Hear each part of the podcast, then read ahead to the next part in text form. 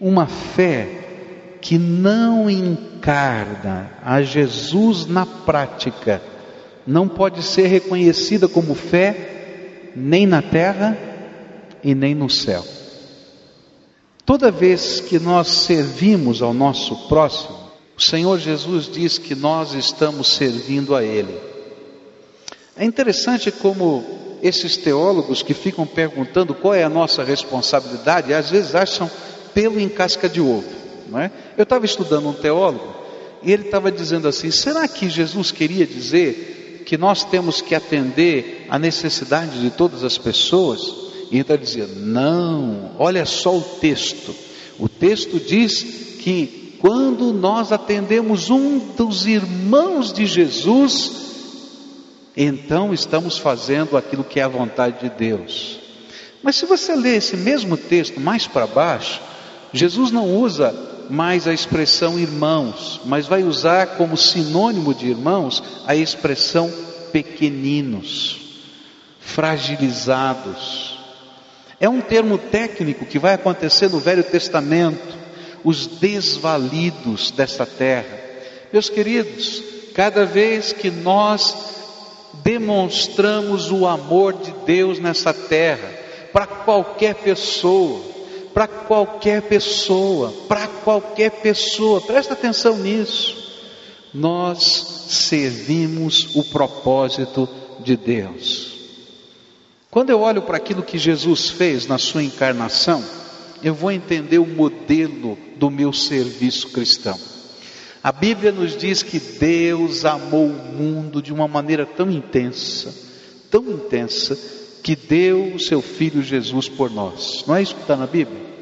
A Bíblia vai nos dizer como isso aconteceu, que Deus amou o mundo de uma maneira tão intensa que ele entendeu que o homem não podia compreender as coisas do, de Deus, que não podia entender o seu amor, que não podia fazer qualquer coisa, as coisas estavam limitadas, o seu entendimento estava limitado. Então Deus, na sua soberania, na sua grandeza, na sua majestade, ele se esvazia da sua glória para caber na forma humana e Jesus é a encarnação viva do Deus eterno. A Bíblia vai dizer que Ele é a imagem perfeita de Deus. Se eu posso entender o amor de Deus, eu preciso olhar para Jesus. Se eu posso entender hoje a graça de Deus, eu preciso olhar para Jesus. Se eu posso entender o perdão de Deus, eu preciso olhar para Jesus, porque Ele morreu na cruz do Calvário por mim. Se eu entendo algo de Deus, é porque Ele se encarnou. Essa é a verdade.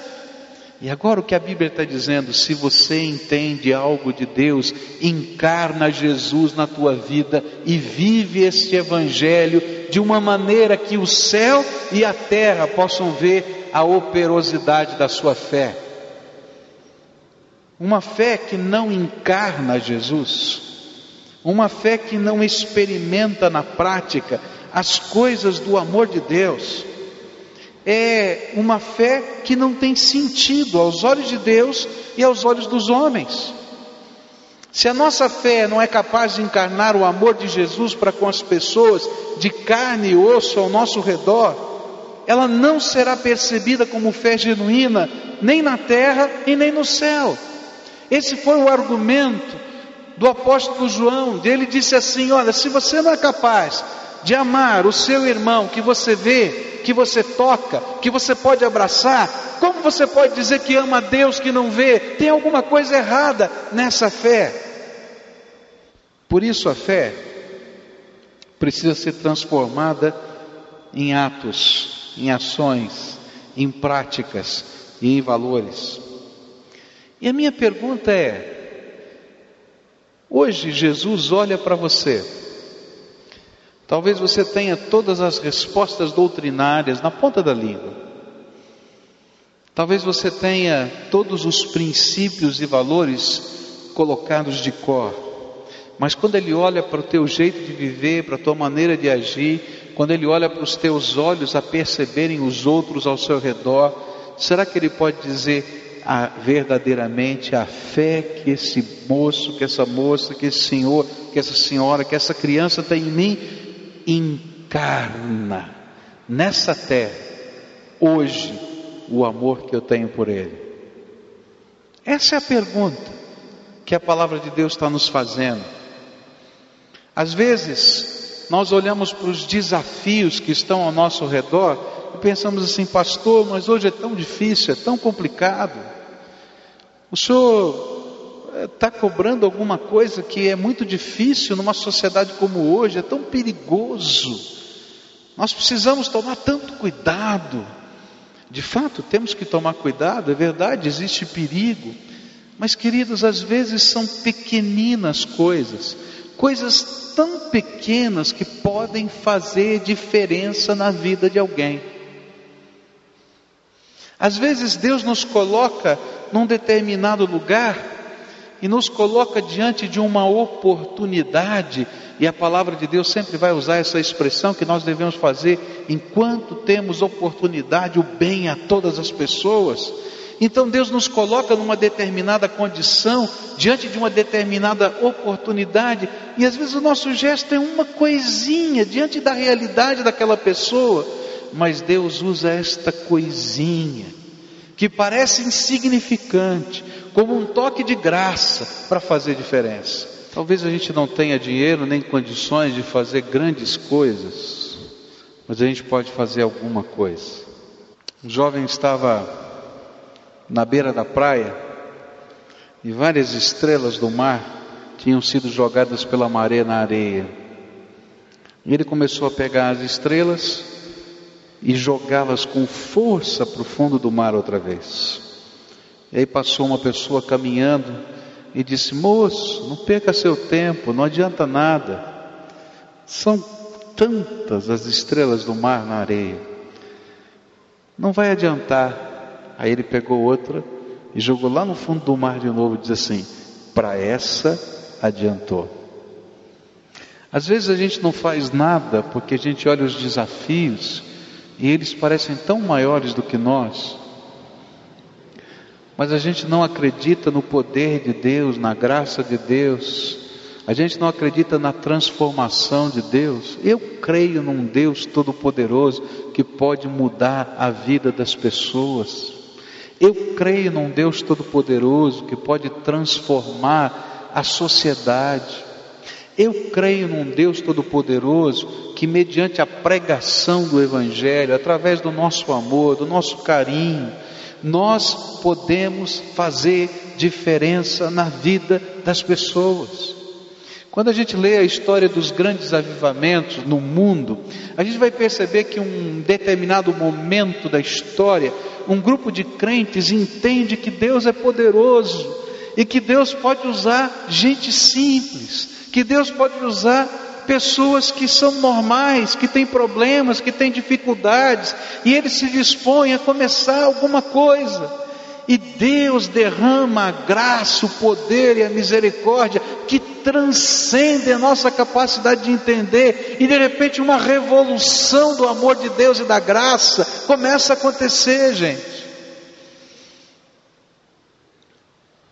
Durante a Revolução Industrial na Inglaterra, um crente olhava para as crianças que não sabiam ler e escrever na Inglaterra e ele pensou: alguém tem que fazer alguma coisa para mudar o futuro da minha nação.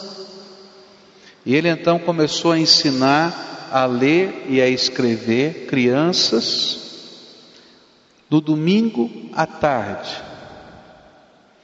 E ele usava a Bíblia como referencial para esse ensino dessas crianças. E daí nasceu aquilo que nós conhecemos no mundo ocidental evangélico, aquilo que nós chamamos de escola bíblica dominical. Nasceu porque um homem olhou para a realidade dele e disse: Não é possível.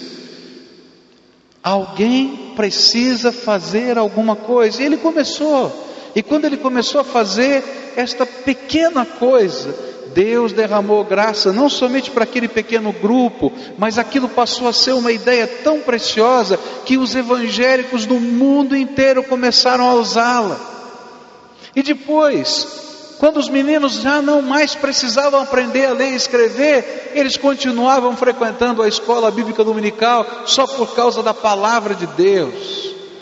Mas alguma coisa aconteceu. Se hoje você pode ter o seu descanso semanal, trabalhar oito horas por dia e não 16 horas, é porque um grupo de crentes, durante a Revolução Industrial, queriam adorar a Deus. E diziam desse jeito, como as fábricas trabalham, a gente não tem tempo nem para adorar a Deus. E eles começaram a se levantar para dizer: nós precisamos ter o domingo, porque o domingo é o sábado cristão, que nós paramos todas as coisas para dizer: Senhor, tu tens a prioridade e nós vamos colocá-lo em primeiro lugar. E meus irmãos, por causa daquele movimento de crentes que pagaram um preço muito alto naquele tempo, hoje você pode ter o seu domingo de folga. Meus irmãos, podemos fazer diferença. William Carey chegou na Índia, ele era um missionário para pregar o Evangelho, e ele olhou para a realidade da Índia, e havia uma prática entre os hindus que era terrível aos seus olhos.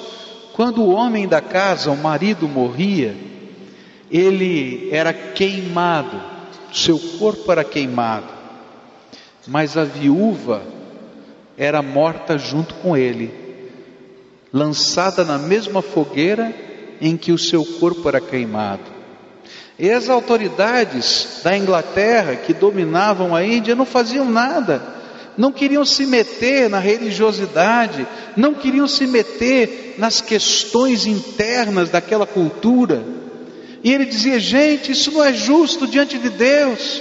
E ele escrevia cartas às igrejas, e as igrejas recebiam aquelas cartas, iam aos jornais, iam aos políticos daquele tempo, até que, por causa desse homem, foi baixado um edito, um, uma proclamação de que a partir daquela data era proibido queimar as viúvas dos mortos.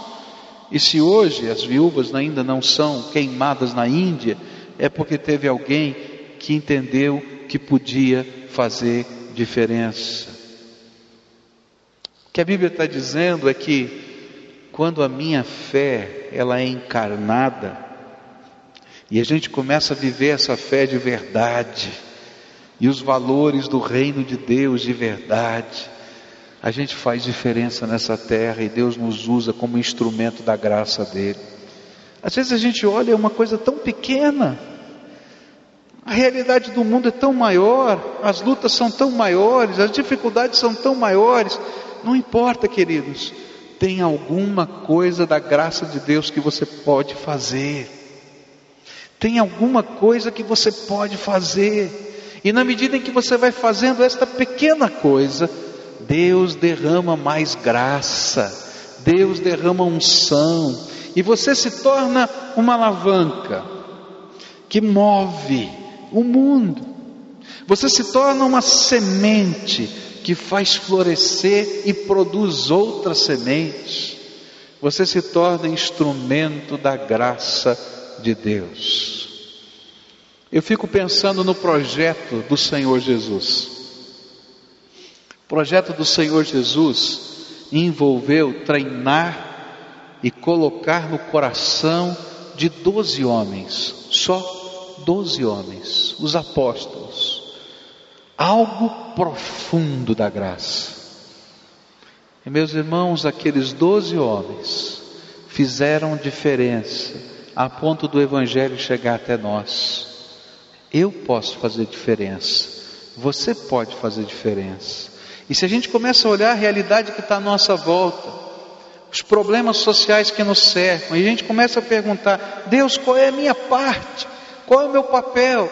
se eu começo a olhar os meus dons, se eu começo a olhar os meus talentos, se eu começo a, a sondar o meu coração para ver quais são as paixões que Deus já colocou, aquelas coisas que movem a nossa alma, porque o próximo é aquele que sente misericórdia. E aí eu me coloco na posição de próximo. Eu não vou dizer para você que é fácil. Eu não vou dizer para você que as coisas são tranquilas, tem problemas, tem lutas, porque cada vez que a gente está querendo fazer essa transformação, a gente está lutando contra Satanás. Tem alguém que quer que esse mundo vá de mal a pior cada vez. Tem alguém que veio a esse mundo só para matar, roubar e destruir. E à medida que você entra para fazer diferença, para salvar, para transformar, para mudar a história, você entrou em batalha, batalha espiritual mesmo, na prática. Mas sabe qual é a benção? A bênção é que é a vitória do Senhor Jesus. E onde os servos do Senhor entram, ainda que haja batalha, a gente vai ver a beleza da graça de Deus. O mundo está cansado de uma fé que não afirma, que não se concretiza através das nossas ações. Olha só o que a Bíblia diz a respeito disso. Tiago 2, verso 26 diz assim: Assim como o corpo sem espírito está morto, também a fé sem as obras está morta. João 17, verso 18 diz assim: Assim como me enviaste ao mundo, eu os enviei ao mundo. Assim como Deus enviou Jesus ao mundo, nós fomos enviados para encarnar Jesus nesse mundo.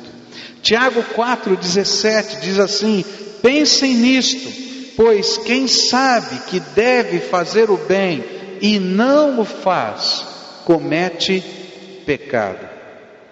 Estas verdades nos levam a ter que responder uma pergunta: O que eu tenho feito para ajudar?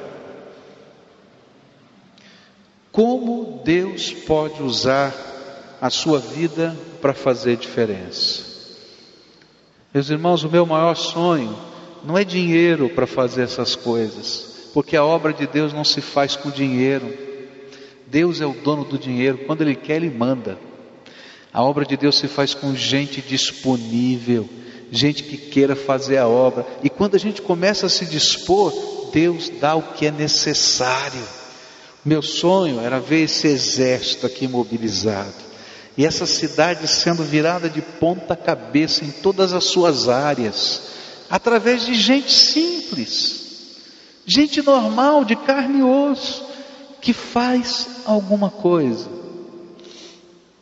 Qual é o teu dom? Qual é o teu talento? Qual é a tua missão? Como é que você pode fazer diferença? Gente, nós podemos fazer diferença com tantas coisas simples.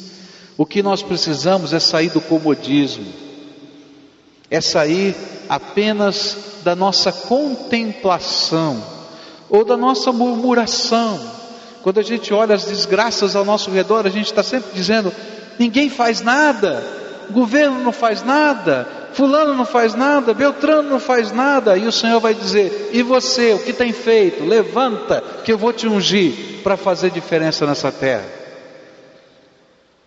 Tem coisas tão simples. Quer ver uma? Quantas pessoas recolhem imposto de renda na fonte ou através de carnê. Você sabia que 6% do seu imposto de renda pode ser destinado para projetos sociais? Esse que você paga todo mês, que não tem jeito de não pagar. Tão simples. Você não fez nada. Agora, Deus te deu um talento, um dom, um hobby, uma visão, um projeto. Usa para a glória dele transforma pessoas no poder de Deus através do amor que Ele colocou no teu coração. Esse é o projeto de Deus.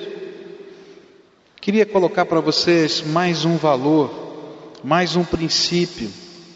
A verdadeira fé nos leva a compreender a nossa responsabilidade diante da dor e do sofrimento humano. Eu sou aquele que deve ter misericórdia. E se eu sou aquele que deve ter misericórdia, então o que eu devo fazer? E Gálatas 6, verso 2 diz assim: Levem os fardos pesados uns dos outros e assim cumpram a lei de Cristo. A nossa responsabilidade é ajudar a carregar as cargas daqueles que estão sofrendo. Isto não pode nos cansar ser pesado, Porque verso 9 desse mesmo texto diz assim: E não nos cansemos de fazer o bem, pois no tempo próprio colheremos se não desanimarmos. Mas mais do que isso, isso não pode nos cansar, porque isso é um reflexo da nova natureza que Deus nos deu. Efésios 2, verso 8, 9 e 10 diz assim: Pois vocês são salvos pela graça. Ninguém vai ser salvo pelas boas obras. É só por meio da graça de Deus, mediante a fé. Isso não vem de vocês, é dom de Deus. Não vem das obras para que ninguém se glorie. Mas olha só o que diz o verso 10: Porque somos criação de Deus realizada em Cristo Jesus, para fazermos boas obras, as quais Deus preparou antes, antes para nós as praticarmos. O que a Bíblia está dizendo é que se você é alguém transformado pelo poder de Deus, você tem uma nova natureza, e essa nova natureza que Deus preparou e idealizou antes da fundação do mundo, antes do mundo existir, era que você fosse parte da bondade de Deus nessa terra. Por isso, fazer bem a alguém não pode nos cansar, faz parte da nossa natureza. Eu queria que você imaginasse, não é? Como Deus tem coisas boas a fazer. Eu não sei. Alguns perguntam, mas qual é a recompensa? Qual é a recompensa?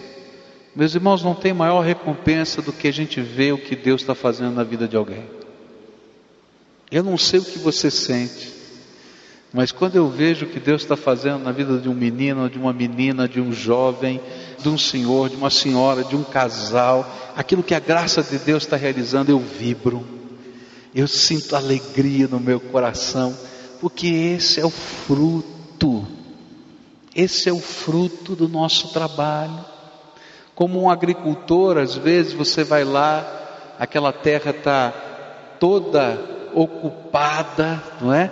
Pelo mato, pelas árvores, você tem que limpar aquela terra, destocar tudo. Se você já viu um agricultor destocar a terra, que trabalho pesado é esse? Arrancar o toco, cortar as raízes, preparar o solo, tirar as pedras, aí semeia.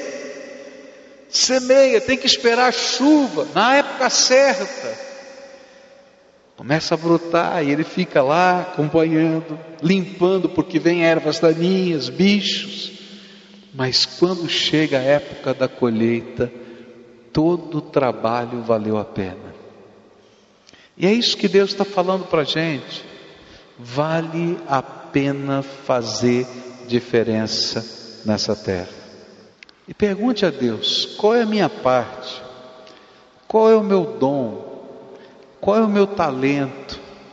Qual é a missão que o Senhor tem nos dado e que pode usar você? Eu estou orando a Deus que Deus coloque um sonho, uma visão assim no seu coração, para você fazer diferença. Deus colocou talentos, consagre os seus talentos. Deus colocou dons, consagre os seus dons. Deus colocou um sonho, uma paixão, consagre a sua paixão. Gente que quer fazer diferença e usa as ferramentas que Deus lhe deu para ser instrumento da graça e virar esse mundo de ponta cabeça com o Evangelho. Um Evangelho que é pregado, que é ensinado e que é vivido na prática.